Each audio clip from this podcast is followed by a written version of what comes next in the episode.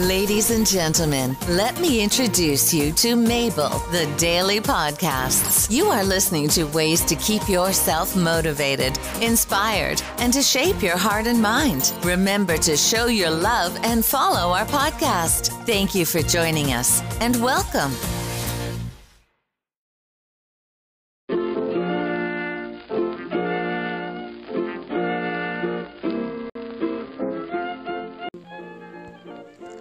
Hi. Five ways to stop a screaming match with your child or teen by James Lehman from Empowering Parents. Here's what he says. I tell parents that if screaming at our kids was effective, I'd be out of business. You'd just be able to yell at your child and he'd change. Or you'd bring your child to my office. I shout at him and call him names for 45 minutes and then he'd go home and be nice for a week. Would you imagine that? Unfortunately, it doesn't work that way. Here's what you can do instead. When a parent tells me they're yelling to get their child's attention, I understand. I'm a father myself, and I've worked with parents and kids all the time. Let's face it, parenting can be frustrating. It can be frustrating being a child, and there are times that we all want to yell. Personally, I believe people end up screaming at their kids because they've simply run out of other ways to solve the problem. Instead, they rely on power to get the job done. And that works as long as the other person is weaker than you. You know that? And that works as long as the other person is weaker than you. That is kind of abusive, right? Oh my God, we have all do that. We need to stop, but realize, okay, keep reading. But realize that once your child learns to yell back, your shouting will have no effect. And make no mistake, those skills are harder for kids to unlearn than they are to learn. That's a reality, my friends. Notes apart. This is a reality.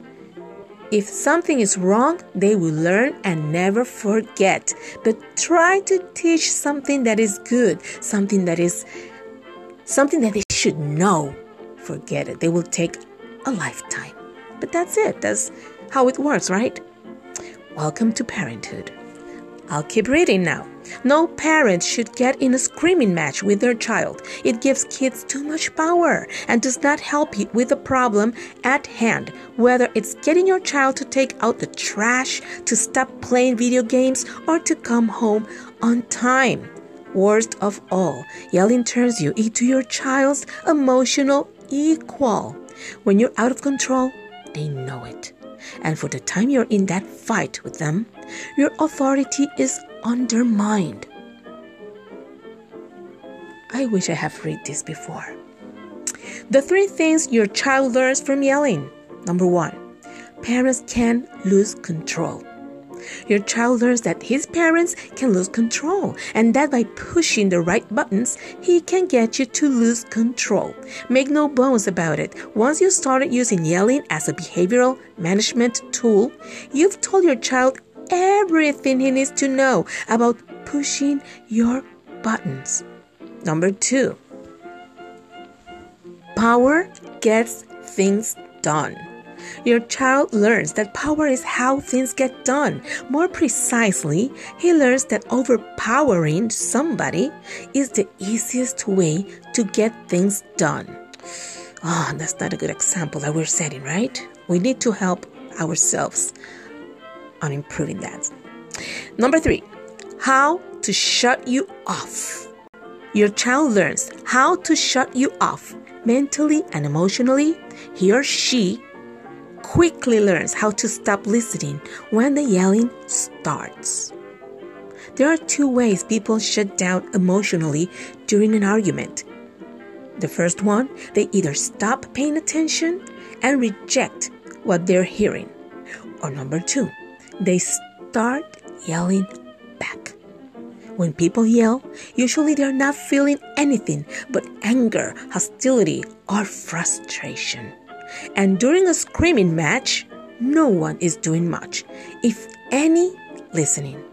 Nobody's listening, no one at all. We're just venting. I've talked with many parents who think if I yell at my child, he or she will stop their inappropriate behavior. I'll overpower him or her. Parents simply want their kids to do what they ask, and sometimes yelling seems to be the most effective alternative. Let's face it, I have done that for years, and it's not very helpful. It's not at all. But here's the problem it doesn't teach your child coping or problem solving skills. It doesn't get him to understand or her, to understand the relationship between responsibility and accountability. All it says is, I'm bigger than you, and I'm louder than you, and you're going to do what I say. But after a while, kids stop listening. By the time a child is 10 years old, you hear parents saying things like, You're grounded for a month in an effort to keep control. They do this because shouting no longer works. The shouting falls on deaf ears. It's as if parents reach for a bigger and bigger club every time there's a conflict. But with adolescents, the bigger club is not effective. At this age, your child is meeting other kids who see their parents as nuisances at best. As your child develops that kind of peer group, your efforts to control him or her are more difficult. He or she doesn't need you any longer because their needs to belong are being met by his peers, not by his family. So again, many parents just resort to upping the ante. They threaten to ground their child for many days or even weeks, but who wants to ground their child for 30 days? Between you and me here, that's more a punishment for ourselves, isn't it? That means you've got to live with them for 30 days too. Yeah, we love them, but please go out sometimes. Not now, not now, with COVID 19, no. I used to tell parents you want to ground your 16 year old for a month. What do you hate yourself? I said this in a joking manner, but it was my way of stating that long, drawn out punishments don't work for the child or the parent. These kinds of consequences are ineffective and often only succeed in getting your child to shut down emotionally. And they certainly do nothing to stop the yelling and arguing between you and your child. Five ways to stop the yelling in your home and get your child to listen to you. If you want your child to listen to you, you need a system in your home where it becomes the child's responsibility to listen to you. Here are five things you can start doing right away to stop the yelling and screaming. Oh, please bring it on. I need this. Number one, use face to face communication. When you talk to your child, look them in the eye don't yell from the kitchen. Sometimes I forget and I keep doing it, but then I remember and I stop. So, if you want to communicate with your kids, turn off the electronics and talk to them face to face. Don't yell up the stairs at them and tell your child that this is the new plan. You can say, like, Hey Connor, I want to tell you that. Sorry if there's any Connor who's giving you trouble. So, hey Connor, I want to tell you that from now on, I'm going to come in and shut off the electronics when we talk. I'm also going to ask you to come downstairs so we can look at each other instead of yelling. That way, we can talk about things face to face. Be sure not to get stuck in a glaring and staring power struggle. Face to face does not mean eye to eye. Number two, have a positive regard. Work on having positive regard. In other words, wear a positive look on your face when you talk to your child. It's like we forget how to have a positive look. Believe me, children will read your face and immediately shut down if you look angry or frustrated. Your expression should be calm rather than angry or frustrated. Can we do that? Our expression to be calm. I think it's important for parents to realize that kids get agitated during emotionally laden discussions, just like adults do. The difference in your reaction is that you have better coping skills than your child does, and that you know it's unacceptable behavior to scream. You know what? I don't know who's listening to this right now, but you don't have to be a parent to do these tricks that I'm just reading to you. You can be maybe a sibling or an older sister, older brother, an aunt, uh, an, an uncle, and you can help that family of yours. It doesn't have to be your son or daughter. You can help others to learn these skills. This is from empowering parents. They can email you all these these tips. They are great. I recommend that you work on wearing an expression that does not look angry or frustrated. This is like practicing before a mirror, right? Number three, use structure. Time and time again, I've seen parents resort to yelling at their kids when they don't have structure. Without structure, each day is different, and the plan is always geared toward what the parent wants or allows to the child to do next.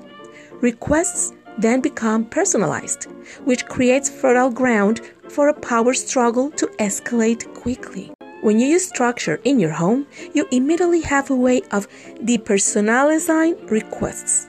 You can simply point to the schedule and say, 6 p.m., time to turn off electronics and do your homework. I recommend that you post it in a central location in your home, like the kitchen. When kids have structure, they are far less likely to challenge every request you make. They may still moan and groan, but the focus changes from you to the structure you've set up. That will be a relief, right? Number four, talk to your child about yelling. I always suggest that you talk to your child ahead of time about any changes you'd like to see. Pick a calm day when things are going okay and say, Hey Jessica, I think we've been yelling and shouting too much and it's just not helpful. I want to work on not doing that anymore. And if you start yelling, I'm going to turn around and walk away. And I'm not going to talk to you for 15 minutes. And just to be a little humble, because we parents can also make mistakes. And I will add to that that this author is writing that you can tell them if you forget about this advice because we're human and we will forget sometimes, tell them that they can say very respectfully, I am sorry you told me that yelling is off the table, so I'll be back in five minutes when you are calm. And let them go. That's something that I personally do, and that helps me to just take the heat out and remember what I just said a few, a few days or weeks ago. That is a humble way to teach them to be humble also and to let them know you're human. So, this is just a part, a note that I'm adding to this super and great article. This is from myself. So, I keep reading. Say this simple and matter of factly. Don't get into any deep discussions or spend a lot of time talking about it. I recommend that you keep it to two minutes. You don't want to process anything or get into emotions. You just want to say it and then get on with your day. Number five, get out of the argument. I think as a parent, once you've reached the stage where you're in an argument with your child, your job is to get out of it as quickly as possible. The next time your child starts yelling at you, calmly say, Don't talk to me that way. I don't like it. And then you can have the look like you really mean it. Not yelling. Don't mean it with your voice. This is myself adding to this article. Don't do it with a hard and a loud voice. Don't do it with a loud voice, but stare at him or her like you really mean these words, okay? That helps a lot. And they start to respect you. And they will call it the look. Then, I keep reading. Turn around and walk away. That conversation is over for you, which stops the fight immediately. Know that when you leave the room, all the power leaves the room with you. Your child is left to yell at the empty walls. If your child has a tantrum anyway, that's not your concern. You do not have to engage with him or stay there and watch it. Finally, remember that for a child living in an environment where parents yell a lot, yelling becomes normal. Thus, a normal kid will learn how to yell back. After all, it seems like the appropriate response. Strive to establish an environment at home where yelling is not normal. The truth is, the earlier we teach kids a broad repertoire of coping and problem solving skills, the less yelling and acting out there will be. Appropriate coping skills include compliance, negotiating, and assertiveness. These skills can all be used effectively to circumvent the default mode of shouting and yelling. I always recommend that parents make the decision not to yell and really work on it. Believe me, the screaming matches in your home will die a natural death once you stop engaging in them. This is such a great article that I just read to you guys, and I must say, I have been following some of these tips and it really helps. This was Yelling Land. It used to be Yelling Land. When the lockdown started, oh my God, we were all going crazy over here. It was something unbelievable. As I said, you don't have to be a parent. It can be you can even be a teenager listening to me and you can teach your dad or your mom how to handle things. Please remember, our parents used to yell at us for, for some of us. So we are used to be yelled at. And this is something normal for some of us. You can say something like, Did you hear that? Mom, I'll repeat this for you. Can you listen to this? Or go to the the web link I just said, empoweringparents.com, and find articles about it and make them read them. Or just read them aloud while she's in the kitchen or something. I think we can try this and you can make a change in your house. So, this is not only for parents, we can all do something to help our family. So, thank you for listening. Bye bye. Till next time.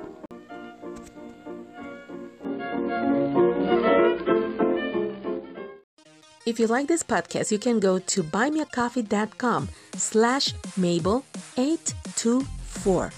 Thank you.